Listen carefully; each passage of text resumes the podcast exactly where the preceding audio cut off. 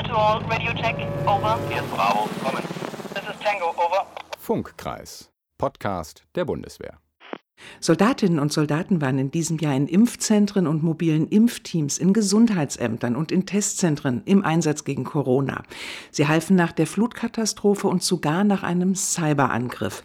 All das im Rahmen der Amtshilfe. Das ist unser Thema heute. Hier ist Barbara Gantenbein aus der Redaktion der Bundeswehr in Berlin. Und mein Gesprächspartner heute ist Generalleutnant Martin Schelleis. Er ist der nationale territoriale Befehlshaber und Inspekteur der Streitkräfte Basis.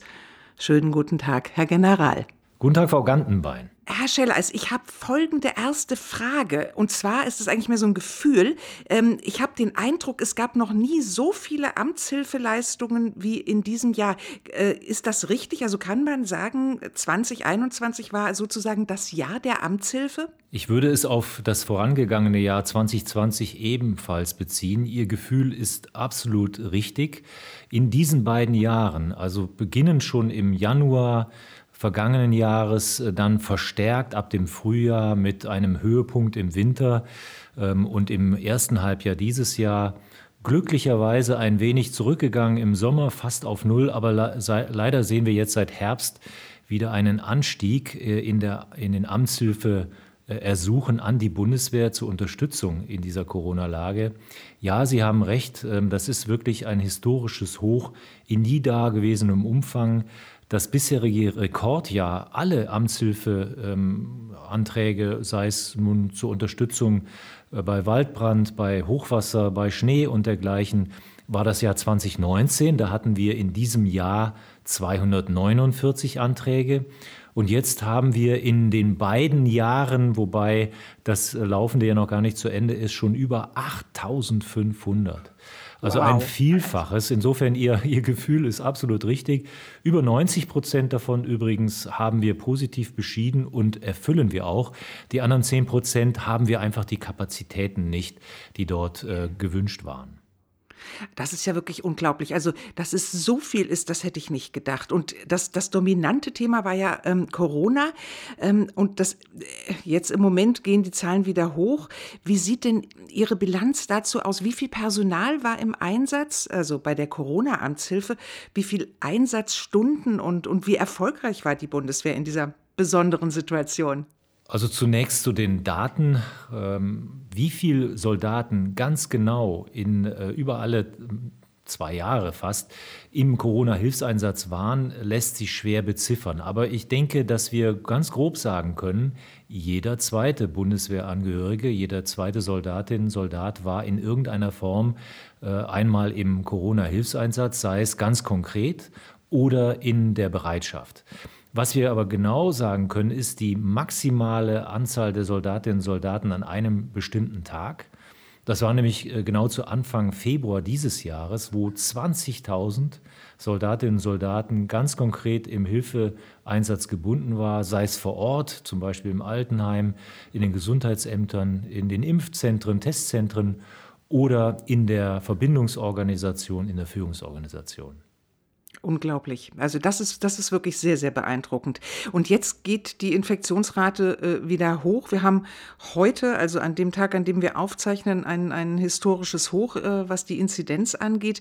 Ähm, ich kann mir gut vorstellen, jetzt kommen wieder neue Amtshilfeersuchen auf die Bundeswehr zu. Also wie gehen Sie denn damit um, wenn schon so viele Menschen eigentlich eingesetzt waren? Irgendwann müssen wir ja auch wieder unsere eigentlichen Aufgaben erfüllen. Absolut richtig. Und äh, da hat sich ja auch die Anpassung Anpassung unseres Einsatzkontingents wiedergespiegelt in diesem Bemühen, Kräfte wieder für den Hauptauftrag freizusetzen, nämlich die Vorbereitung auf Auslandseinsätze, die Durchführung äh, von äh, Auslandseinsätzen und natürlich auch die einsatzgleichen Verpflichtungen. Insbesondere ähm, am Vorabend des ähm, Jahres 22, wo wir wieder die Stand-up, äh, in der Stand-up-Phase für die Gestellung der, äh, der NATO Response Force sind, also ein großer Packen ähm, äh, an Kräften, die wieder für eventuelle Einsätze der NATO vorbereitet werden müssen. Und ja.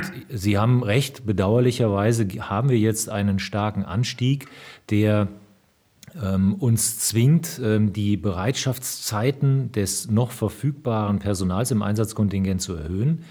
Wir hatten über die Zeit von 15.000 ähm, Kräften im Einsatzkontingent in unterschiedlicher Bereitschaft 20, äh, 25.000, das war bisher die Spitze.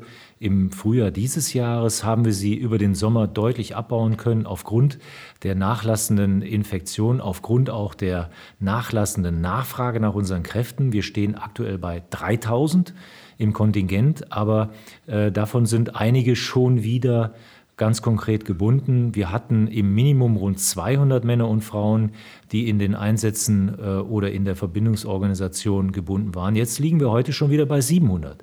Und das ist genau das, was Sie sagen. Das reflektiert den steigenden Wunsch nach äh, Unterstützung der Bundeswehr. Ihre Frage, wie gehen wir damit um? Natürlich verweigern wir uns keinem berechtigten Antrag auf Hilfeleistung, insbesondere wenn es buchstäblich um Leben oder Tod geht. Wir haben jetzt schon wieder ähm, Corona-Ausbrüche in Altenheimen, wo die Belegschaft auch stark infiziert ist, wo sie ihren Aufgaben kaum mehr nachkommen können. Und dann wird sich Hilfe suchen schnell an die Bundeswehr gewandt. Da unterstützen wir natürlich auch. Aber mhm. ich bin ganz ehrlich, Frau Gantenbein, wir fragen schon deutlich nach, ob die automatisch an die Bundeswehr gestellte Frage, äh, wir haben höhere Inzidenzen, jetzt brauchen wir euch wieder in den Gesundheitsämtern, ob dieser nachvollziehbare zusätzliche Personalbedarf nicht aus anderen Behörden des Landkreises oder der Stadt ähm, gedeckt werden kann, weil das kann ja nicht sein, dass kaum äh, wieder ein Problem auftritt, sofort nach der Bundeswehr gerufen wird. Wie Sie sagen, es ist nicht unsere Hauptaufgabe und auf die müssen wir uns jetzt verstärkt auch wieder konzentrieren. Ja, und es kommt ja auch dazu, dass wir ja noch diese andere Katastrophe hatten in diesem Jahr, also die Hochwasserkatastrophe. Und ähm, da musste ja auch wirklich richtig rangeklotzt werden und die Betroffenen, die waren ja wahnsinnig froh, dass die Bundeswehr da war. Wir haben hier ein paar Stimmen, die unsere Kollegen von Radio Andernach damals eingefangen haben. Wir hören mal eben rein. Ja, die Bundeswehr, die hilft uns natürlich enorm. Ohne die Bundeswehr wären wir ganz schön aufgeschmissen. Solange es diese Kameraden, hätte ich was gesagt, gibt, die einem den Mut machen, wir sind bei euch, so, das brauchen die Leute. Und die Flutopfer, die waren ja auch unglaublich dankbar für die Technik, mit denen die Bundeswehr ihnen geholfen hat. Mit normalen Fahrzeugen geht das nicht, äh, da rauszufahren, wenn wir diese Brücke nicht hätten. Herr Schelleis, wie haben Sie denn diesen Hochwassereinsatz erlebt und wie bewerten Sie ihn jetzt rückblickend? Also zunächst mal ganz persönlich, denke wie die allermeisten in Deutschland ähm, hat mich das sehr betroffen gemacht. Zudem äh, ich Rheinländer bin von Geburt und hier aufgewachsen, wohne in Bonn. Ähm, buchstäblich in der Heimat hat uns das getroffen im nördlichen Rheinland-Pfalz, im westlichen, ähm, aber auch ähm, im bergischen Land äh, von Nordrhein-Westfalen. Das ist wirklich der eigene Hof. Ähm, auch Familienmitglieder waren betroffen, glücklicherweise nicht äh, in irgendeiner Weise ver verletzt äh, oder sogar getötet, aber doch erhebliche wirtschaftliche Schäden. Also ganz persönlich ähm, hat uns das äh, sehr getroffen in Deutschland, weil wir doch glaubten, dass wir erstens von Tsunamis eher verschont werden würden, zumindest im Flachland. Äh, und ja. zum Zweiten ähm, haben wir doch ein recht hohes Vertrauen in die Funktionsfähigkeit unserer Katastrophenvorsorge, unsere, unseres Krisenmanagements gehabt.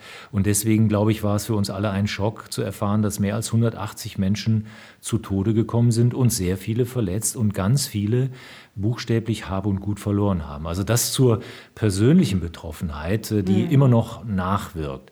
Zur professionellen Betroffenheit, da kann ich wirklich mit Stolz für die ganze Bundeswehr vermelden, dass wir auch in dieser Krise wiederum zur Stelle waren. Noch in der ersten Nacht haben wir mehrere hundert Menschen retten können mit äh, wartfähigen Krankenwagen aus der Luft, mit Hubschraubern, mit Booten, äh, die die Pioniere äh, zur Verfügung gestellt haben, mit Fahrzeugen aller Art. Wir haben ähm, noch in der ersten Nacht auch äh, in, ähm, die Menschen äh, geborgen nachdem also äh, die Rettungsmöglichkeiten erschöpft waren, mussten wir leider auch Leichen bergen. Wir haben viele abgeschlossene Ortschaften, die auf dem Landweg gar nicht mehr erreicht waren, aus der Luft versorgt mit Medikamenten, Wasser, Verpflegung. Wir haben Infrastruktur äh, sehr früh wieder gangbar gemacht, sodass Hilfskräfte überhaupt wieder in die Orte ähm, äh, einfließen konnten. Wir haben Brücken gelegt über die A. Wir haben ähm, natürlich sanitätsdienstliche Versorgung äh, geleistet. Äh, wir haben äh, Verpflegung äh, den Menschen gebracht. Äh, wir haben äh, pioniertechnische Aufbauleistungen gebracht. Also in einem ganz großen Umfeld sehr schnell, sehr effektiv Hilfe geleistet. Ich glaube, das ist auch ähm, extrem gut angekommen in, in der Bevölkerung. Also die Dankbarkeit war ja wirklich mit Händen zu greifen und ähm, man hat den Eindruck, das haben auch die Soldatinnen und Soldaten vor Ort so empfunden. Da haben wir nämlich noch so einen O-Ton bekommen von den Kollegen von Radio Andernach. Spielen wir auch ein. Die äh, Wertschätzung ist wirklich an allen Stellen zu spüren. Es reicht ab und zu einfach nur ein äh, Danke oder es steht an den Wänden vielen Dank für die Unterstützung und Hilfeleistung. Ist das auch Ihre Erfahrung und hat sich vielleicht auch innerhalb der Truppe durch diese gestiegene Beliebtheit irgendwas geändert am Selbstverständnis? Also absolut meine Erfahrung auch die große Dankbarkeit, die unseren Männern und Frauen durch die Bevölkerung, aber auch durch die unterstützten Behörden, Leiter und Mitarbeiter, Mitarbeiterinnen entgegengebracht worden ist.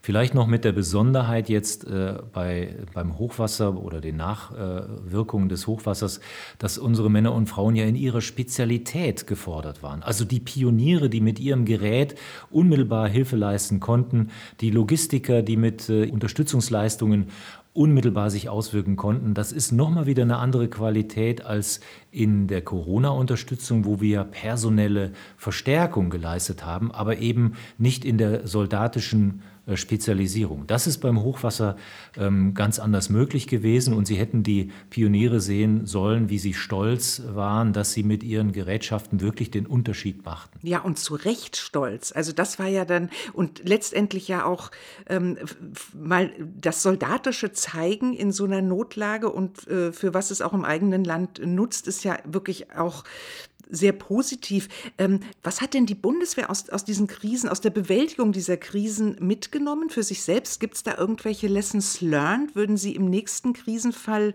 irgendwas verändern? Also selbstverständlich haben wir das äh, wie jeden anderen Einsatz auch, sei es im Ausland oder Inland, von Anfang an begleitet mit einer systematischen Erfassung der Erfahrungen, die wir gemacht haben.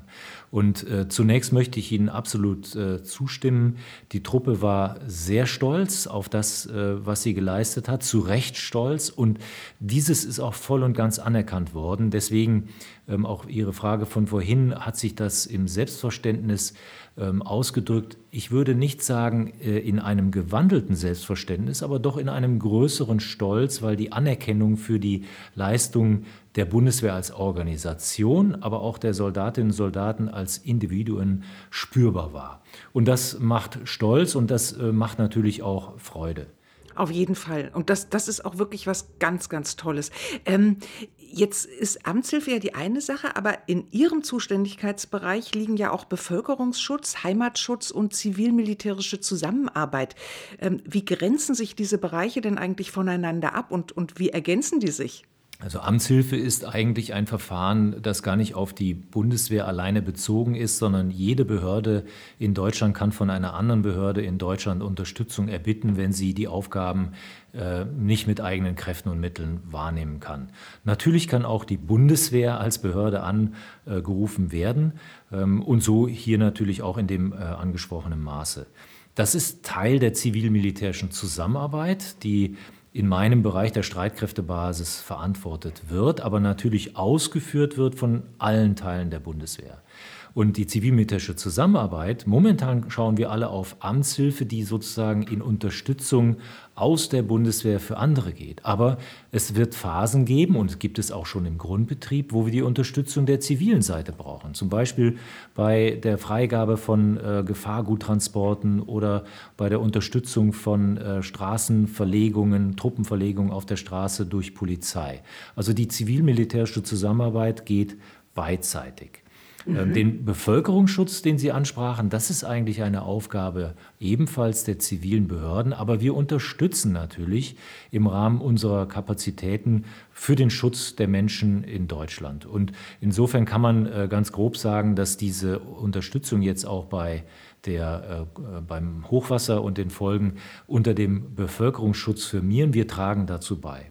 Und der Heimatschutz äh, ist unsere Aufgabe äh, außerhalb von Spannungs- und Verteidigungsfall, wo wir äh, ums, um, ja, also außerhalb des Krieges, äh, um es mal platt zu sagen, wo wir ähm, äh, als Teil der gesamtstaatlichen Sicherheitsvorsorge einmal für den Schutz der eigenen Kräfte und Mittel sorgen, aber auch für den Schutz der zivilen Bevölkerung. Also es ist es hängt alles miteinander zusammen, ähm, aber unsere originäre Aufgabe ist erstmal eine rein militärische. Das ist im Krieg natürlich die nationale territoriale Verteidigung, die Beteiligung an der Bündnisverteidigung und zum Zweiten der Heimatschutz außerhalb äh, der, des Krieges, äh, Spannungs- und Verteidigungsfalls. Aber aus dem Heimatschutz heraus schützen wir auch äh, die Zivilbevölkerung und unterstützen, wo wir können.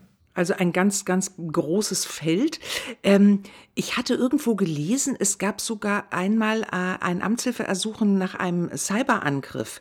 Ähm, wurde dem auch stattgegeben? Ja, das war ein Cyberangriff auf den Landkreis äh, bzw. die Kreisverwaltung des Landkreises Anhalt-Bitterfeld, wo ähm, der Landrat die Unterstützung der Bundeswehr beantragte und auch gewährt bekommen hat. Dort hat ein Hackerangriff die gesamte IT-Infrastruktur lahmgelegt, sodass alle ähm, Rechner sozusagen gesäubert werden mussten, neu installiert werden mussten.